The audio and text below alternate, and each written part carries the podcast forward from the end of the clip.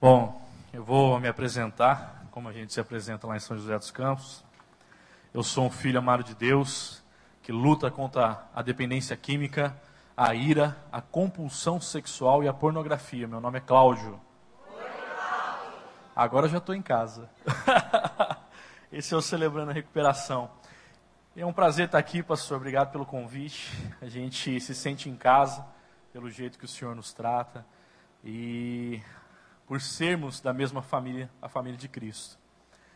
Então, o pastor me pediu para falar sobre um tema que é a compulsão sexual. E a primeira coisa que eu queria falar com vocês é o que é a compulsão sexual. Temos a ninfomania em mulheres e a satiríase em homens, hipersexualidade, apetite sexual excessivo ou ainda um desejo sexual hiperativo, DSH.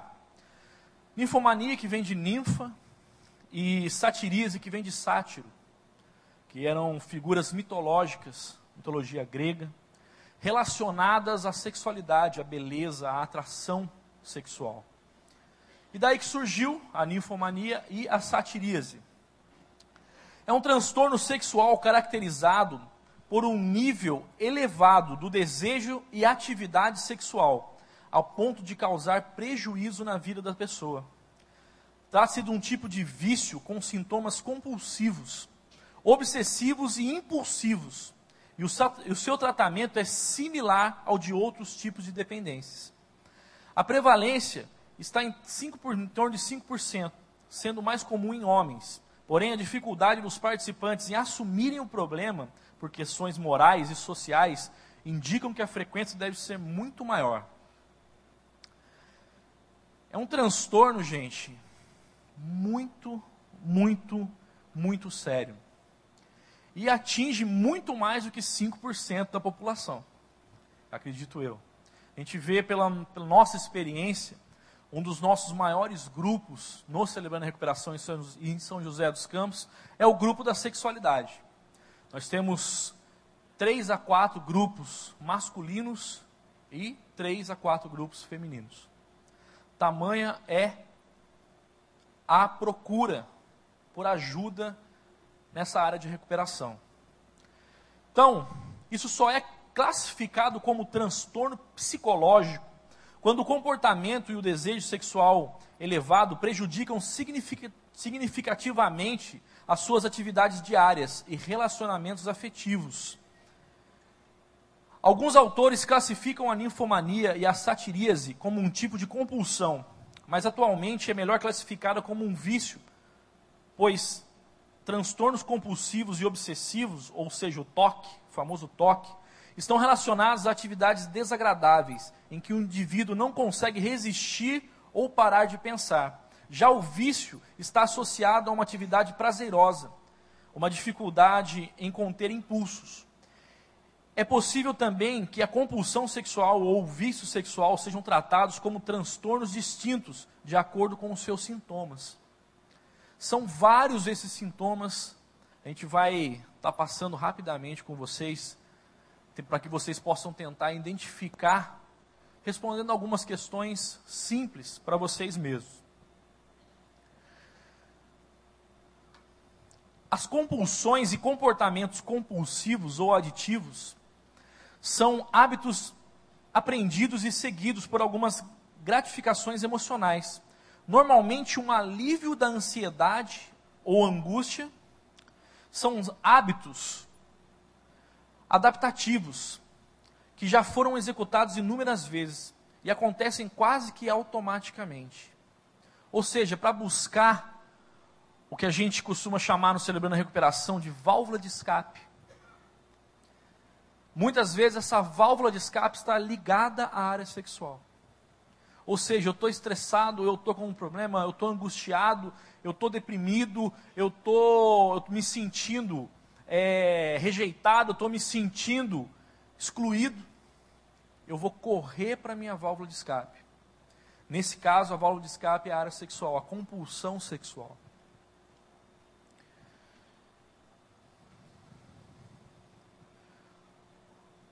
Aí a gente tem o viciado sexual. O que é um viciado sexual?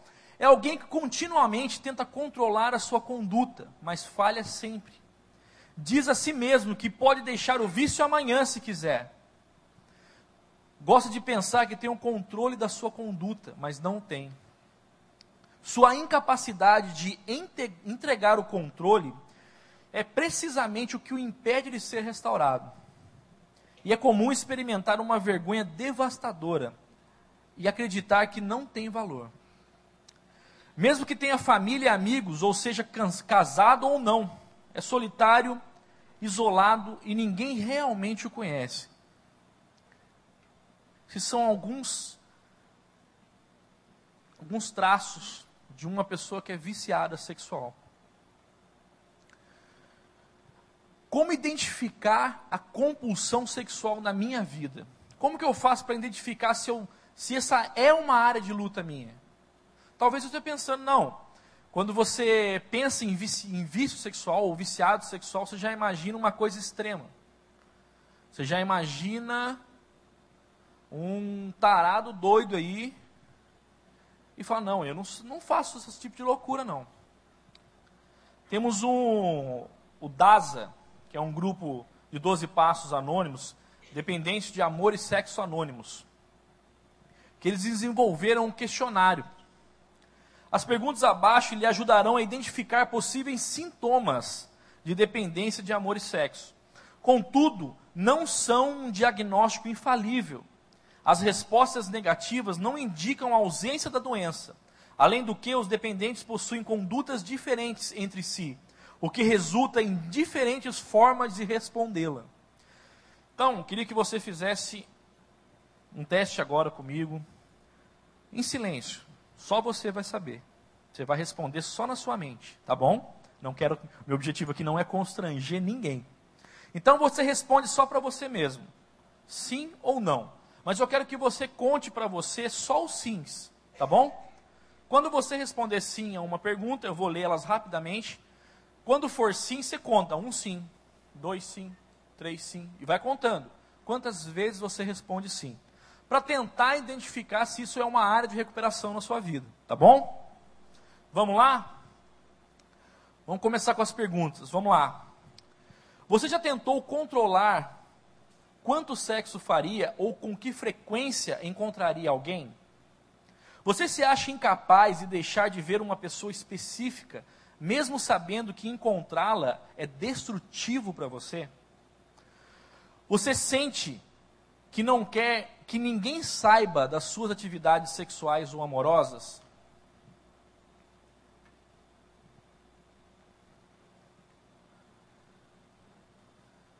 Você sente que precisa esconder essas atividades dos outros? Amigo, família, colegas de trabalho, orientadores? Você se sente alto ao fazer sexo e ou se envolver em relacionamentos? Você já fez sexo em momentos ou lugares inadequados e ou com pessoas inadequadas? Você já você faz promessas ou estabelece regras para si mesmo em relação ao seu comportamento sexual ou amoroso e que percebe que não pode cumprir? Você fez ou faz sexo com alguém que não queira fazer? Você acha que o sexo e ou um relacionamento vai tornar a sua vida tolerável? Você já sentiu que tinha que fazer sexo?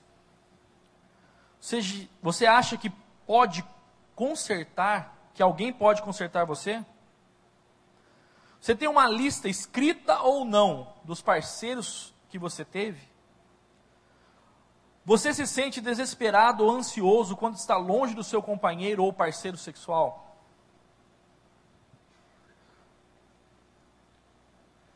Você perdeu a conta dos parceiros sexual que teve, sexuais que teve? Você se sente arrebatado pela necessidade de um parceiro de sexo ou futuro companheiro?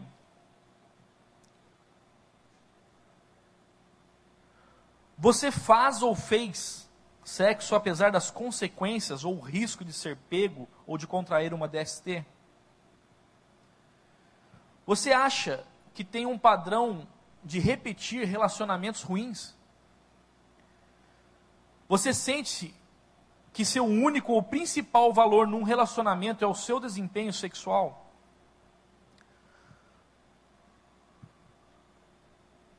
Você sente, você se sente como um fantoche, inanimado, se não houver alguém com que possa flertar? Você sente que não está realmente vivo, se não estiver com seu parceiro amoroso ou sexual? Você se sente com o direito de fazer sexo? Você se sente num relacionamento que não consegue deixar? Você se encontra num relacionamento que não consegue deixar? Você já ameaçou sua estabilidade financeira ou posição na sociedade ao manter um parceiro sexual? Você acha que os problemas da sua vida amorosa vêm de não ter a quantidade ou suficiente ou tipo certo de sexo? Ou de continuar se relacionando com a pessoa errada? Você já teve um relacionamento ameaçado ou rompido por causa das atividades extraconjugal? Você acha que a vida não teria sentido sem um relacionamento amoroso ou sem sexo? Você sente que não teria identidade se não fosse amante de alguém? Você se flagra flertando ou sendo sedutor com alguém, mesmo quando não, não, tenta, não tem essa intenção? O seu comportamento sexual ou amoroso afeta a sua reputação? Você faz sexo e ou tem relacionamentos para lidar ou escapar de problemas da vida? Você se sente desconfortável em relação à sua masturbação por causa da frequência das fantasias relacionadas, dos acessórios que usa ou dos lugares em que pratica? Você se envolve em prática de voyeurismo, exibicionismo, etc., de forma que trazem desconforto ou dor? Você se percebe precisando se dedicar a, e variar cada vez mais a sua atividade amorosa ou sexual, apesar de alcançar um nível aceitável de alívio físico e emocional? Você precisa fazer sexo ou se apaixonar para se sentir um verdadeiro homem ou uma verdadeira mulher? Você sente que seu companheiro amoroso e sexual é tão gratificante quando empurrar numa porta giratória? Você está exausto? Gente, tem mais algumas perguntas, mas tá bom já, né?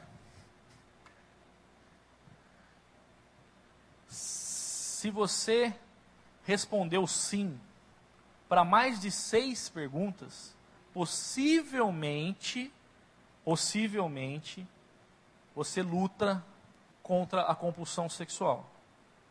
Isso não é, como expliquei, um dado é, final. Mas tem grupo de sexualidade aqui, pastor? Dá uma passadinha no grupo. É hoje, pastor? Eu vou estar lá no grupo, dá uma passadinha lá. Para ver, né? Para ouvir as partilhas só, tá bom? Talvez você tenha lá, ouvindo as partilhas, a confirmação que isso também é uma área de luta na sua vida. Então, esse é como você faz para identificar essa área de recuperação. Vamos lá, ao terceiro ponto. As projeções da compulsão, compulsão, compulsão sexual. Gente, geralmente a gente busca ajuda quando a gente já está no fundo do poço.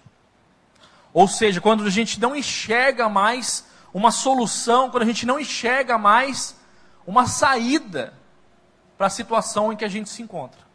A gente costuma chamar isso de sentir-se no fundo do poço. Só que ninguém começa no fundo do poço. Geralmente você começa apenas com um olhar. Uma das coisas que eu, que eu nem falei aqui, porque isso aí é sim para quase todo mundo. Então nem citei o olhar. Só que o padrão para Jesus é bem alto. A palavra, de diz, a palavra de Deus diz que se você olhar para uma mulher e desejá-la no seu coração, espiritualmente é o mesmo pecado de adultério. Fisicamente as consequências são diferentes. Se você fisicamente adulterar, você vai arcar com consequências talvez maiores. Você pode engravidar a pessoa, pode pegar uma DST. As consequências são diferentes, mas o pecado é o mesmo. Não importa se você adultera fisicamente ou se você olha para uma mulher e deseja ela no seu coração. Jesus falou que você adulterou. Está entendendo? Então, pode começar com o olhar. Mas isso não para no olhar. Inevitavelmente isso vai evoluir.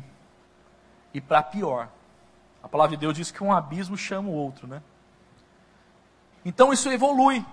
E isso pode já estar relacionado ou vir a se relacionar a uma parafilia.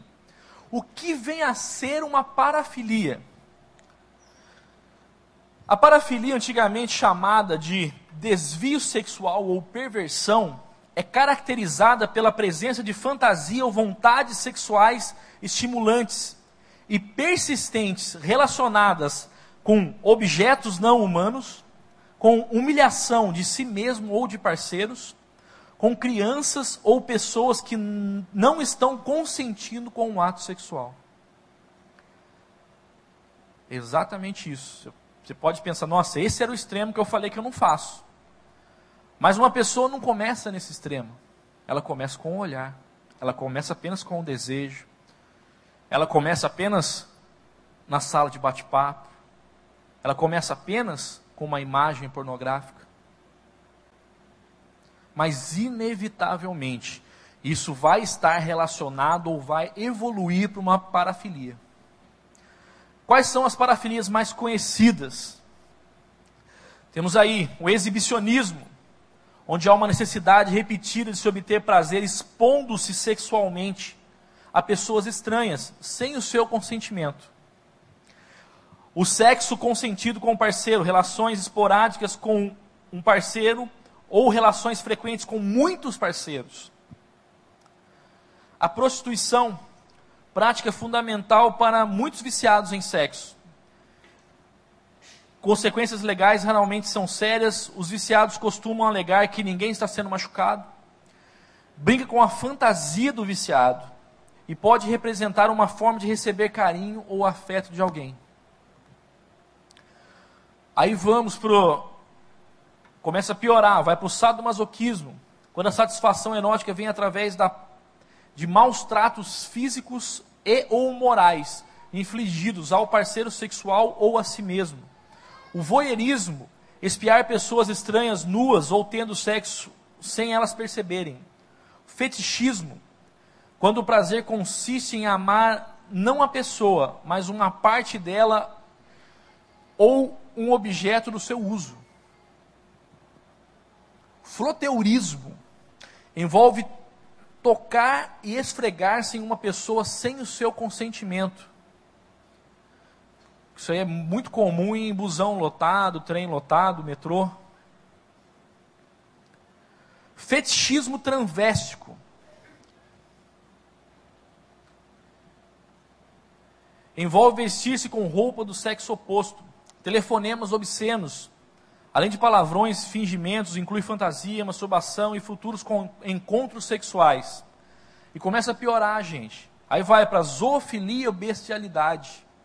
Relações sexuais com animais, podendo compreender uma variedade de atos de pornografia e atos sexuais.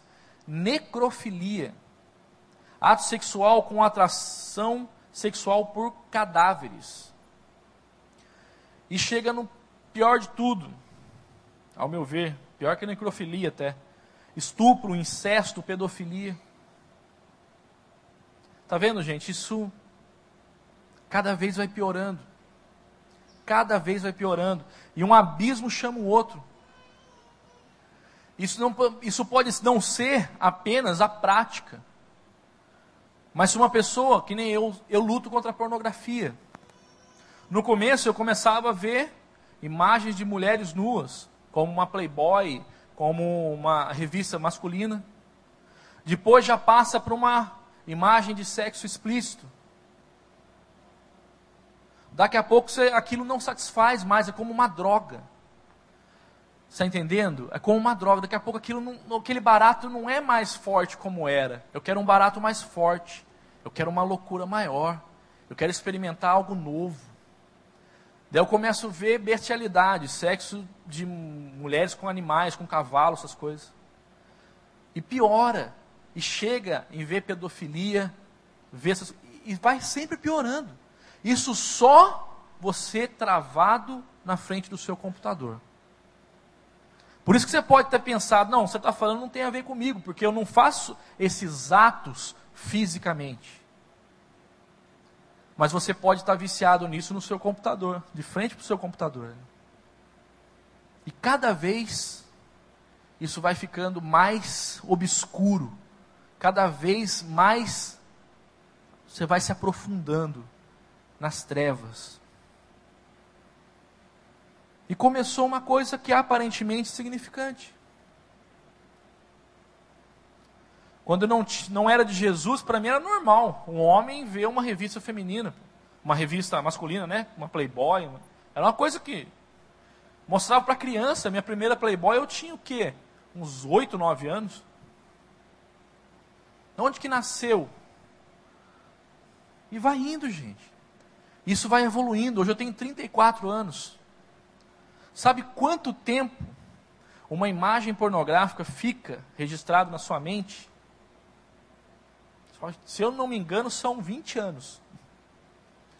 Então, estou com 34, tem imagem pornográfica que eu vi com 14 anos que eu lembro.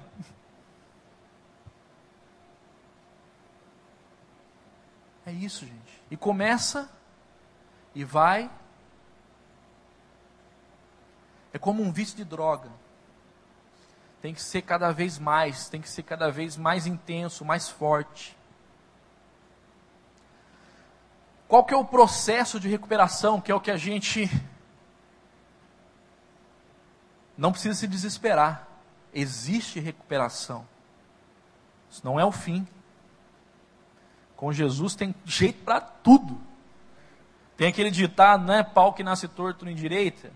Jesus era um ótimo carpinteiro, em direita sim. Então não se desespere, talvez você esteja apenas se identificou, ah, não, estou começando, eu não cheguei nesse extremo ainda. Em nome de Jesus você não vai chegar. Ou talvez você já passou do ponto. E você já está naquele se, se sentindo no fundo do poço. Hoje eu vim lá de São José dos Campos para te dizer que existe como você reverter isso. Tem como Jesus te ajudar. Temos ao alcance da nossa vontade e atitude essa ferramenta de que Deus disponibiliza à igreja, o celebrando a recuperação. O ministério que utiliza os 12 passos alcoólicos anônimos junto com os oito princípios, relacionados na bem-aventurança de Mateus 5, tendo Jesus Cristo de Nazaré como seu poder superior e base de tudo. O CR é para todos os tipos de traumas, vícios e maus hábitos, e o vício sexual não é diferente de outros vícios. Então, celebrando a recuperação também é para compulsão sexual, para o vício sexual. E o que vem a ser o vício sexual? É qualquer tipo de atividade sexual incontrolável. Serve também como fuga das emoções. Inicia com algum tipo de abuso, trauma físico, emocional, espiritual ou sexual. Consequência: as raízes do abuso, trauma, vergonha, medo, raiva. É sustentado por mentiras. Exemplo: a minha mais importante necessidade é igual ao amor. Eu não sou mal, imprestável. Ninguém pode cuidar de mim, só eu.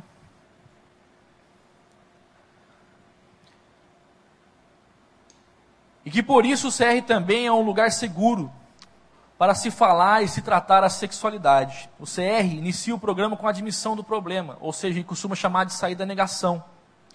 É importante admitir o seu vício partilhar isso no grupo. Isso é dar o primeiro passo. Então hoje, talvez você estava em outro grupo, ou está frequentando, mas ao responder aquele questionário, você percebeu, meu Deus, eu acho que essa também é uma área de recuperação minha. O primeiro passo é você admitir, eu tenho um problema com isso. Primeiro passo, admitir que ser impotente diante do meu vício e comportamento compulsivo e que a minha vida se, to se tornou ingovernável. Pensa o seguinte comigo, presta atenção em mim, um minutinho, olha para mim. Tudo sobre o que você não pode falar abertamente já está fora de controle na sua vida. Tudo que você não pode falar abertamente sobre o assunto já está fora de controle na sua vida. Você precisa admitir, eu preciso de ajuda. Eu não consigo controlar isso na minha vida. Segundo passo, vim acreditar que um poder superior a mim, ou seja, Jesus Cristo, poderia restituir a minha sanidade. Você tem que crer, acreditar. Jesus pode te ajudar. Amém? Jesus pode me ajudar, Jesus pode te ajudar. Terceiro, decidi entregar minha vida e vontade aos cuidados de Deus. Eu cansei de tentar do meu jeito, agora eu vou tentar do jeito de Deus. E Deus finalmente pode trabalhar na minha recuperação. E a gente chega no quarto passo. Chegamos ao quarto passo, fazemos um minucioso e destemido inventário moral de nós mesmos. Gente, ao fazer o meu inventário, no quarto passo, eu pude identificar onde foi a raiz da minha compulsão sexual. Onde que nasceu a raiz? E eu pude lembrar. Quando eu tinha mais ou menos uns seis anos, alguns vizinhos tentaram abusar de mim sexualmente, mas não conseguiram. Não, não abusaram de mim. Mas Pouco tempo depois, com sete, oito anos, uma pessoa da minha família, uma prima mais velha, veio e abusou de mim sexualmente. Ela não abusou de mim sexualmente, ela me despertou sexualmente precocemente. Isso despertou em mim uma compulsão sexual. A níveis alarmantes hoje em dia ainda luto com isso, mas comparado ao que eu era, meu Deus, eu era um compulsivo sexual ao cubo. Não sei se você consegue imaginar isso. Eu, no mesmo dia, a minha compulsão sexual também era relacionada à adicção à droga. Então eu usava droga, saí do meu trabalho na hora do almoço, para ter relação sexual com garoto de programa. Aí tinha duas, três relações sexuais com garoto de programa. Durante o dia, no meu trabalho, em casa, por dia, naturalmente, me masturbava de 10 a 12 vezes. E ainda tinha relação sexual com a minha esposa. Isso diariamente. Isso é uma compulsão sexual extrema. No meu caso, tem pessoas que são pior do que eu, tem pessoas que são melhor do que eu, pessoas que estão mais, com mais problema, pessoas com menos. Graças a Deus, hoje em dia, eu consigo ter uma vida normal. Continuo casado com a mesma esposa, minha esposa me perdoou, confessei depois para ela todos os meus adultérios, coisas erradas que eu tinha feito. E não era só a compulsão sexual Sabe aquela adrenalina de estar fazendo algo errado? Era isso que eu gostava. Gente, há um tempo atrás, bastante tempo atrás, eu tive uma recaída, muito tempo atrás. Eu estava sozinho com o meu computador. E eu acredito que também exista dom maligno. E Estava me sentindo com a baixa estima em cinco minutos, cinco minutos, chavecando naquele site bate-papo, eu marquei uma ponta com uma menina para ir passar o carnaval em Santa Catarina, em cinco minutos. A menina queria vir me buscar em casa para levar para lá. É dom maligno, gente. Em cinco minutos conversando. Então, para fazer as coisas erradas é muito fácil. Para fazer as coisas certas, não. Mas existe como. Como que eu vou sair desse jeito que eu estou? Primeiro ponto, gente, é a gente confessar. Portanto, confessem os seus pecados uns aos outros e orem uns pelos outros para serem curados. O que é confessar? É você botar para fora. Você chegar num grupo de apoio onde as mes todas as pessoas que estão ali estão passando pelas mesmas dificuldades que você. Então ninguém está ali para te julgar, ninguém está tá ali para te dizer o que fazer, ninguém está ali para te condenar. Você vai experimentar o que só Jesus pode te proporcionar, que é o último ponto da mensagem. ao encontrar Jesus, primeiro, nós somos verdadeiramente aceitos. O texto está em João 8, 1, 11. É um texto bastante conhecido. Quando os fariseus trazem uma mulher para ser apedrejada por ser pega em ato de adultério. Gente, para essa mulher conseguir ter, só passar pela cabeça dela adulterar, na, hoje em dia dá problema para caramba, mas naquela época era condenada à morte. Se você fosse pego, você ia ser apedrejado e ia morrer. Então, naturalmente, acredito eu que essa mulher seja uma compulsiva sexual, para se expor o risco.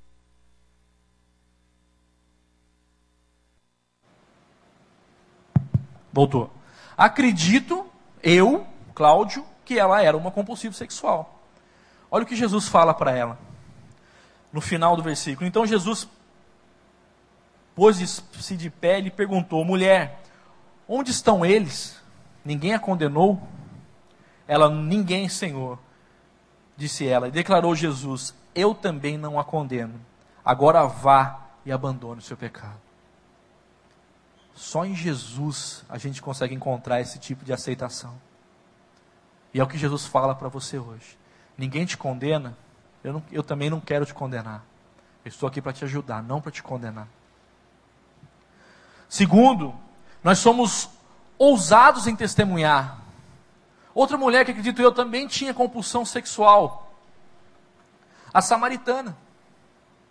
Olha o que fala no texto de João 4, 39 a 42. Muitos samaritanos daquela cidade creram nele por causa do seguinte testemunho dado pela mulher: Ele me disse tudo o que eu tenho feito. Aquela famosa samaritana que tinha cinco maridos, teve cinco maridos e nenhum era marido dela, o que ela estava agora também não era. Acredito eu também que ela tinha compulsão sexual. Mas ela testemunhou. Quem é aceito por Jesus, testemunha de Jesus. Amém? E terceiro, somos mais intensos ao adorar. São vários textos onde fala daquela mulher que derrama um nardo sobre a cabeça de Jesus, unge os pés dele, enxuga o cabelo. São vários textos em, Mar, em Mateus 26, em Marcos 14, João 12. Mas o que eu mais gosto está em Lucas 7, 36 a 50. Vou ler rapidamente para encerrar. Convidado por um dos fariseus para jantar, Jesus foi à casa dele, reclinou-se à mesa. E ao saber que Jesus estava comendo na casa do fariseu, certa mulher daquela cidade, uma pecadora, trouxe um frasco de alabastro com perfume. E se colocou aos pés de Jesus, chorando, começou a molhar-lhes os pés, os pés com as suas lágrimas. Depois o enxugou com os seus cabelos beijou-os e ungiu com um perfume. Ao ver isso, o fariseu que havia convidado disse a si mesmo: Se esse homem fosse profeta, saberia que nele está tocando o tipo de que tipo de mulher é, uma pecadora. E respondeu Jesus: Simão, tenho algo para te dizer. Dize, mestre, disse ele. Dois homens deviam a certo credor. Um lhe devia 500 denários e o outro 50. Nenhum dos dois tinha como lhe pagar. Por isso ele lhe perdoou a dívida de ambos qual deles o amará mais? Simão respondeu: Suponho que aquele a quem foi perdoada a maior dívida. Você julgou bem, disse Jesus. Em seguida virou-se para a mulher e disse a Simão: Vê essa mulher? Entrei em sua casa. Entrei em sua casa, mas você não me deu água para lavar os pés. Ela, porém, molhou os meus pés com as suas lágrimas e os enxugou com os seus cabelos. Você não me saudou com um beijo, mas essa mulher, desde que entrei aqui, não parou de beijar os meus pés. Você não ungiu a minha cabeça com óleo, mas ela derramou perfume nos meus pés. Portanto, eu lhes digo: muitos pecados dela foram, lhes foram perdoados, pelo que ela amou muito. Mas aquele que um pouco foi perdoado, pouco ama. Então Jesus disse a ela: Seus pecados estão, estão perdoados. E os outros convidados começaram a perguntar-se: quem é esse que perdoa os pecados? E Jesus disse à mulher: Sua fé a salvou, vá em paz. Gente, eu amo Jesus demais, porque muitos pecados meus foram perdoados. E eu acredito do fundo do meu coração. Um dia estava conversando com o meu pastor Fabiano, E a gente fazendo essa relação, lendo esses textos, e a gente chegou a uma seguinte conclusão: que todas essas pessoas que têm problema com vício sexual, problema com a área sexual, na verdade, todas elas são adoradores, que apenas estão com o foco no lugar errado. E eu ouso dizer que o compulsivo sexual nada mais é que um adorador em busca do seu real propósito. Porque quando uma pessoa assim se converte a Jesus, entrega sua vida a Jesus e descobre o que é adorar a Deus, todos esses textos estão aqui para dar esse respaldo bíblico. Ela é uma pessoa intensa, ela é uma pessoa que adora, ela é uma pessoa. O frasco de alabastro custa 200 denários. Dá um dinheirão. Ela derramou. Adoração também é ofertar, é dizimar. É a pessoa que dá o que tem, tudo que tem. Por quê? Porque é intenso no que faz. Então, em nome de Jesus, se você é uma pessoa que luta na área da compulsividade, eu quero fazer um convite para você agora. Queria que todos fechassem os olhos, abaixassem suas cabeças. Queria que todos ficassem com os olhos fechados. Se você identificou do mais grave ao mais leve, eu queria que você, todos estão com os olhos fechados, ficasse de pé. Eu quero orar por você. Eu estou de pé porque eu identifico isso na minha vida. Deus abençoe em nome de Jesus. Deus abençoe. Pode ficar de pé, todos estão com os olhos fechados, ninguém está olhando para você. Eu quero orar para você para que em nome de Jesus você seja transformado num adorador e consiga ter um foco para essa adoração que grita dentro de você. Eu quero dizer que só Jesus pode preencher esse buraco, esse buraco negro. Nada, tudo, quantidade de sexo, droga que a gente jogar aí dentro, nada vai preencher, só Jesus. Não tenha vergonha, eu sei que tem mais gente. Não fique com vergonha.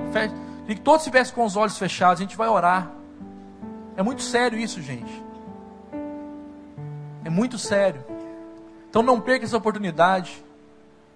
Uma mulher uma vez achou que só de tocar nos mantos, no manto de Jesus ela seria curada. Hoje Jesus te manda, me pede para te dizer o seguinte: é só você ficar de pé. Nós vamos orar pela sua vida. Eu estou de pé, eu, eu reconheço isso na minha vida. Não estou falando daqui de cima para você não. Eu estou me colocando junto com você. Eu identifico isso na minha vida, isso é uma área de recuperação minha. Mas eu creio no Jesus que pode todas as coisas. Eu creio no Jesus que pode transformar o meu coração, que pode transformar o seu coração. E no nome de Jesus nós seremos adoradores. Nós iremos colocar o foco no que nós realmente fomos, criados para ser adoradores. E todo o dinheiro que a gente gastou na vida sexual, todo o tempo, as noites sem dormir, a gente vai fazer isso para Jesus. Nós vamos compartilhar Jesus com as pessoas, nós vamos passar noites em claro orando, nós vamos ser as pessoas mais generosas da igreja, porque nós vamos estar com foco no que é naquilo que a gente foi criado para ser, adorador. Dá mais uma chance, a gente não pode demorar mais, porque meu tempo já passou. Vamos orar. Pai, eu clamo a Ti, Senhor. Que o Senhor possa derramar sobre a nossa vida agora, Senhor. Uma unção, Pai, para nos levar ao foco pelo qual nós fomos criados, Pai para ser adoradores em espírito e em verdade, Pai. Derrama, Senhor Jesus. Derrama, Senhor Jesus, o teu fogo, Pai, que nos purifica, que nos limpa, Pai. E nós vamos ser puros, Pai.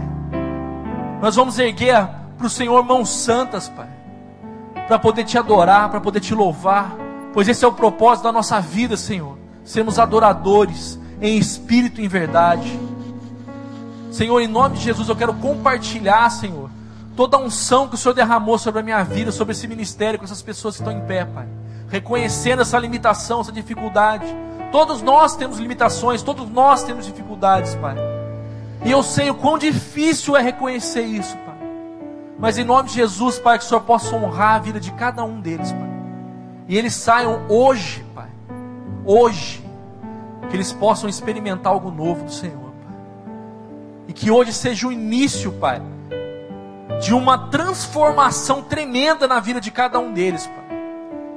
E lá em São José dos Campos eu vou ouvir o testemunho da transformação de vida deles, Pai. Para a honra e glória do Teu santo nome. Em nome de Jesus eu te agradeço, Senhor. Amém.